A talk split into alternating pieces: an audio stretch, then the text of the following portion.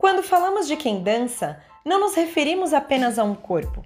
Estamos nos referindo a um ser pensante que, além de se movimentar, reflete, questiona, estuda e expressa grande parte de suas emoções através do movimento. Neste podcast, além de conteúdos de estudos, conversaremos sobre questões que vão além de uma mobilização corporal.